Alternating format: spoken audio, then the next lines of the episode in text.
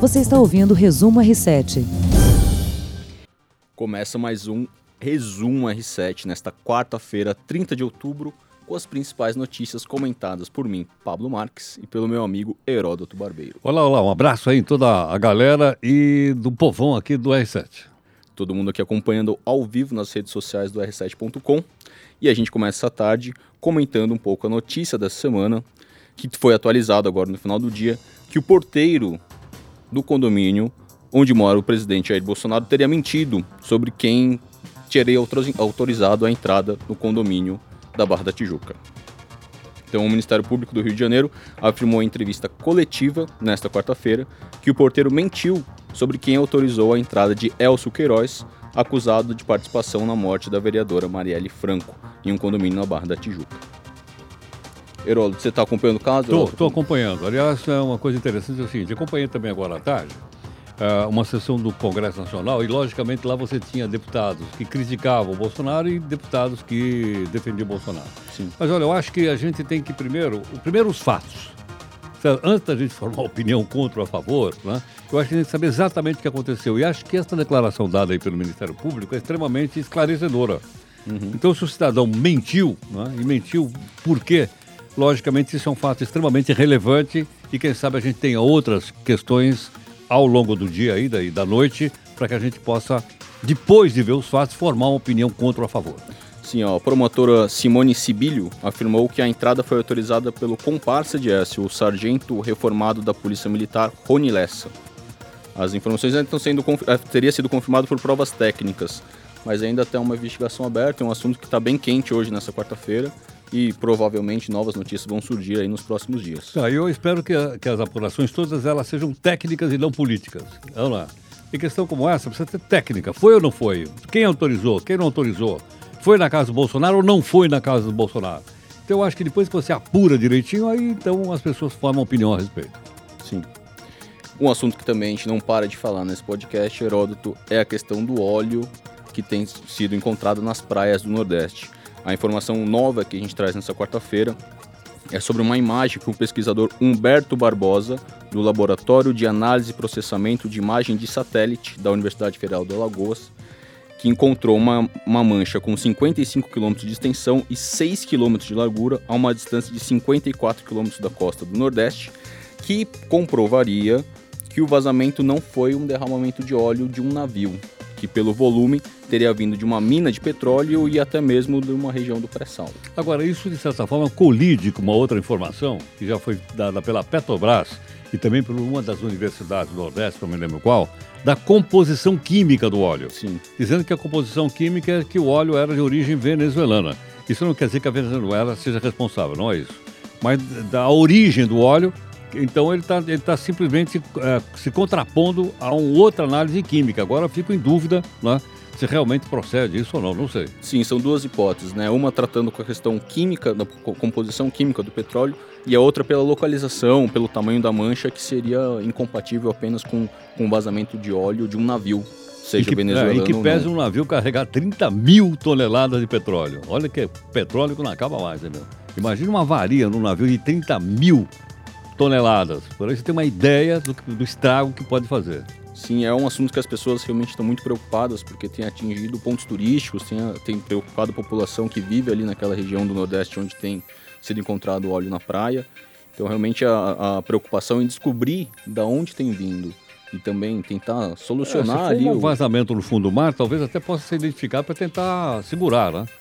Agora, se não for, vai ser muito difícil de descobrir qual foi o navio que fez esse derrame aí. Vai ser muito difícil. Muito difícil.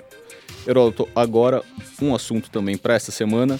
A partir de amanhã começam a valer novas regras para o uso de patinete aqui em São Paulo. Você patinete? Já... Falou patinete elétrico. Opa. Você já usou o patinete? Ainda não, ainda não, ainda não. Eu já usei algumas vezes. E que conf... tal? É bom ou não?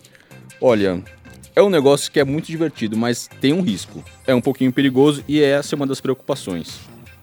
Então vão mudar as regras. Foi uma polêmica no começo no primeiro desse ano, no primeiro semestre, sobre quem, quem poderia usar, como seria o uso desse equipamento, precisa ser autorizado pela prefeitura, não precisa. Então, dessa vez, a prefeitura de São Paulo deu prazo até amanhã, na verdade, né, dia 31, para algumas mudanças. Então, por enquanto, as empresas vão ser cadastradas na prefeitura. Existirá um limite de 40 km, aliás, de 20 km por hora, sendo que as 10 primeiras corridas terão que ter a velocidade limitada para 15 km por hora. Não pode passar disso. Não. Agora, como é que você sabe? Ele, ele tem velocímetro? Tem um velocímetro. Ah, tem velocímetro? Não A sabia. pessoa consegue Ah. ver ali mais ou menos quanto que tá. Provavelmente não deve ser muito preciso, mas você consegue ter uma noção. E aí só é permitido em ciclovias, ciclofaixas, ruas de lazer previstas no programa Ruas Abertas e é completamente proibido em calçadas, né, Heródoto? Tá. Eu, acho- eu, eu acho importante que seja proibido em calçada. É ou não é? Sim. Porque eu acho que calçada, em uma cidade como São Paulo, ela tem, eu estou te falando porque eu não tenho carro, só ando a pé.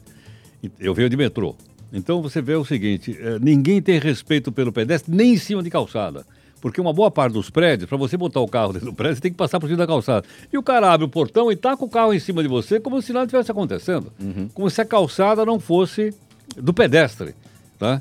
Agora, além disso, tem o pessoal também de moto que muitas vezes anda por cima de calçada. Sim. Aí você tem o pessoal de bike que também anda em cima de calçada. E mais o patinete, eu acho que. É um né, espaço bem disputado. Não, não, não, eu acho que é uma questão de educação, né? Sim. E aí, apesar de parecer uma brincadeira, e eu confesso que é divertido, não é permitido menores de 18 anos brincarem com, andarem com esses patinetes. A Agora, aquele intenção- patinete sem motor pode, né? Aquele pequeno. É, aí é só a força da perna. eu né? tinha, quando eu era moleque, eu tinha patinete. E aí outra questão é a questão de estacionar esses, esses equipamentos, né? Às vezes as vias ficavam comprometidas porque ficava o patinete meio fora na calçada ou no, no meio fio. E aí agora vão ter que criar bolsões para que Agora, eu esse queria te patinete... perguntar uma coisa. Você imaginou já, há seis meses atrás, imaginando que um dia a gente fosse andar de patinete? É, né? Nós estamos na época do automóvel, do carro, é, do carrão. O pessoal vai até na padaria, o pessoal vai de carro, meu. Tem um colégio do lado da minha casa, quando chove, os pais querem entrar com o carro dentro da escola para colocar a criança lá dentro. Aí é uma Uhum. confusão danada, para em mão dupla, não é? né? Então, a, a tendência dos patinetes e das bicicletas é para atender, na verdade, o microdeslocamento que eles falam. Então, você sai da, da sua casa para chegar até o metrô, para chegar até um ponto eu próximo. legal. Eu acho, não, eu acho, eu acho legal. Agora andar não faz mal para ninguém. Sim.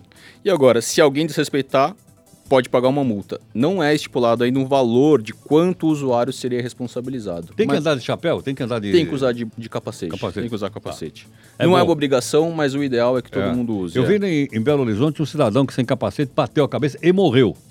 Num Sim. patinete, em Belo Horizonte. 20 km por hora é uma velocidade razoável, É, né? Depende de como você um bater a acidente. cabeça, viu, né?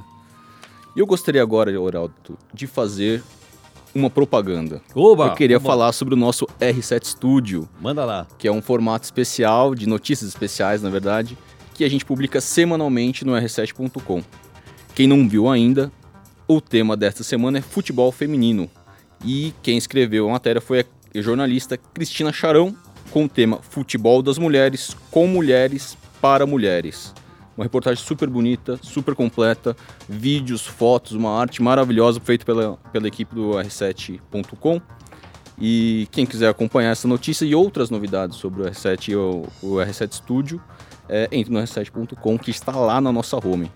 A, a Cris Charão fez uma, uma matéria baseada em informações coletadas na, na Feira Nacional de Esportes, na Brasil Expo Fute- Futebol e com outros projetos que criam espaço para as mulheres jogarem futebol. E conversou também com jogadoras profissionais, anônimas, com narradora, uma mulher narradora de futebol. É, isso não é novidade, né? Eu me lembro que há muitos anos atrás ah, tinha uma rádio em São Paulo chamada Rádio Mulher. Não sei, isso não é do teu tempo, logicamente.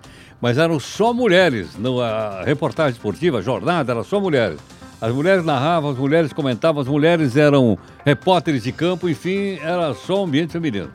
Sim, tá crescendo muito, né? O, o brasileiro gosta de futebol e acompanha futebol e aos poucos as mulheres também vão ganhando a atenção do público que, que, que acompanha esse esporte e aos poucos as pessoas vão se acostumando e tomando gosto também, né? Dando espaço para todo mundo que quer jogar bola. Claro, eu vi também ontem, me parece que o contrato da Marta, que ela joga num time nos Estados Unidos, na Flórida, uhum. eles renovaram de novo o contrato da Marta lá. Por aí tem uma ideia como é forte o futebol ah, feminino americano. Acho que eles ganharam a última Copa. Fora do, fora do Brasil, eles são, são mais fortes, né? Muito Tem outros países também que são reconhecidos como, como destaque do futebol feminino. O Brasil tem a Marta, que é o principal nome, mas ó, tem outras por vir aí. Outros, os Claro, campeonatos estão claro, crescendo, claro. a visibilidade está crescendo. Heródoto, nossa amiga Aline Sordilli não está aqui, mas eu queria falar também de tecnologia. Opa, manda aí. Caneta azul, azul caneta, caneta azul, tá marcada com minhas letras. Caneta azul, azul caneta, caneta azul, tá marcada com minhas letras. Pois essa música é do vigilante Manuel Jardim Gomes. Sabe quantos milhões de visualizações, Herói? Não faço a menor ideia. 7 milhões. Pela 7 milhões de. 7 brasileiros. milhões de pessoas? Deram o play nessa música. O Manuel Jardim Gomes ficou famoso, né? Ele fez alguns shows, foi convidado para cantar com o Thiago Brava, foi, foi homenageado pela Simone da dupla Simone Simaria, foi homenageado pelo Wesley Estafadão, pelo Alok, que não tem absolutamente nada a ver com o ritmo que o, que o nosso amigo Manuel canta, mas também foi lembrado em um show. Então acho que começamos falando sobre tecnologia, sobre o que viralizou nesta semana. Então Manuel o que mais está sendo falado, Caneta Azul, Azul Caneta. É a música que ele escreveu, uma letra super simples, mas você escuta uma vez e é para sempre. Eh, Cola na gente. Cola, você Cola. canta o tempo inteiro. Super bobinha, mas se você escutar, já era. Agora, só uma coisa interessante, que a internet é capaz de fazer coisas incríveis, né? Por exemplo, dar uma oportunidade para uma pessoa como essa, que é uma pessoa humilde, a gente viu aí, não é, não é um compositor famoso, não é um artista famoso, não é uma celebridade, Uhum. mas de repente, como você acabou de falar, o cara teve 7 milhões de views. pô. Não é para É, qualquer não. um, né? É difícil conseguir visualização. Parece que é fácil quando a gente vê gente com milhões e milhões de- visualizações, mas é algo ali que precisa ser conquistado. E provavelmente ele fez essa música sem pensar nisso, não é? Sim, Ele não fez propositadamente para virar um hit. sim. Ele fez porque ele gosta, ele gosta de cantar.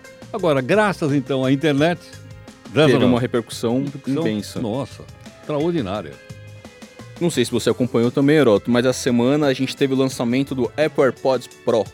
É um fone de ouvido Ih. da Apple. Chuta quanto custa, Heródoto? É, sei lá, uns 250 reais. Hum, Muito mais que isso. Custa 2.249 reais na loja oficial da Apple. Na... Dois pau e meio. Dois pau e meio. Tá barato, né? Tá, tá, tá, depende do quanto o cara ganha, né, meu? É. Agora, o que que se faz para custar dois pau e meio? Só o nome Apple? Olha, é o primeiro modelo da marca que tem um, um sistema que cancela ruído. Então, quando você está usando fone de ouvido, o ruído externo é minimizado. Ele tem um microfone interno e um externo para diminuir esse, esse barulho que, que poderia atrapalhar a sua música, o seu podcast, o R7, o Resumo R7. Certo. Então essa é a intenção. Ele vem também com tecnologia, né, com, com chip H1 que permite você usar comando de voz. Mas realmente pra gente aqui é um, é um pouquinho salgado o eu preço. Estou fazendo né? uma conta aqui, dois pau e meio o, o headphone, é isso ou não? Isso. O, quanto é que custa o, o- o- esse último da Apple aí? Ah, chega perto de 10 mil reais. Acho então, que 9 só mil nisso aí já tem dois- 12 mil 12.500 reais, 12 mil pau, 12 É mil o salário de um trabalhador em um ano, né? Nossa! Quem ganha o rapaz. salário mínimo no final de um ano tem 12 Exa- mil é reais. Bem lembrado, são 12 salários mínimos. É uma grana preta. É um- Agora você imagina o que essa empresa ganha, né? E outra coisa que eu queria comentar rapidamente com você. O que, que o símbolo significa? É, não é? Você olha aquela maçãzinha cortada, você imediatamente sabe que pertence a essa empresa chamada Apple. Olha como eles construíram essa marca. Global, globalmente, qualquer lugar do mundo, você mostra, todo mundo sabe o que significa. E é um objeto de desejo, né? Acho que muitas pessoas querem ostentar a marca, ostentar os produtos, então pagam esse preço. É caro, é muito caro, mas espera um pouco e Agora, você vai caro ver no as Brasil, pessoas na acho que rua. nos Estados Unidos é mais barato, não é isso não? Sim, é que tem uma carga tributária e É, tal, tal. que daí acaba levando o preço. Mas daqui a um tempo você já vai ver esses, esses fones de ouvido por aí no metrô, em outro, Agora no metrô correndo é no complicado. parque. No metrô precisa comprar aquele fone de ouvido que eles vendem lá dentro, custa 5 reais cada um. Uhum. Você chega lá, o ele passa lá dentro do metrô, não pode vender, mas ele passa lá e tal, ah, 5 reais e tal, serve no Samsung, serve no Apple e tal e tal e tal. 5 reais. Uhum. Isso aí custa dois pau e meio, meu. Serve, serve, né? Mas às vezes não funciona. Agora, Herói, tem uma notícia curiosa aqui pra gente encerrar nosso podcast. É, uma equipe de cientistas da Seed Health tá pedindo para as pessoas mandarem fotos delas após ir ao banheiro. São fotos Após de fezes. Ah, é, aquilo que o Bolsonaro chama de cocô. Isso, Tá, são então, fotos de assim, cocô. porque são fotos de cocô. Pode falar, nós também podemos. E eles precisam de 100 mil imagens para alimentar, né, para treinar um sistema de inteligência artificial que vai ajudar na identificação de doenças. Então pode parecer um pouco bizarro essa, essa compartilhamento de imagem tão íntima, mas isso pode ajudar a encontrar problemas intestinais crônicos, como síndrome de intestino irritável. Então, a pessoa tira uma foto, envia para o banco de dados dessa empresa e aí isso vai alimentar um sistema que no futuro vai ajudar pessoas. Agora, sabe que isso não é verdade, não é novidade. Usar excremento humano não é novidade. Por exemplo, na Idade Média se usava muito a urina, eh, para inclusive para fazer remédios. Uhum. Tá? Então isso era comum. Por exemplo, fezes de vaca, por exemplo, também eram utilizadas. Então a gente, a gente acha que é um pouco bizarro isso, mas isso vem de mais tempo do que a nossa van imaginação é capaz de lembrar. Com certeza, Heródoto. Bom, o resumo R7 desta quarta-feira vai ficando por aqui. Eu gostaria de agradecer o meu amigo Heródoto Barbeiro Obrigado. que está aqui. Aguardo a Aline Sordilli na próxima quarta-feira para fazer Ai, a nossa coluna de tecnologia. E você que não que acompanhou o nosso ao vivo, depois acesse o r7.com, acesse as redes sociais do r7.com, escute nosso podcast nas principais plataformas. É isso. Um abraço. Comente. Você ouviu Resumo R7.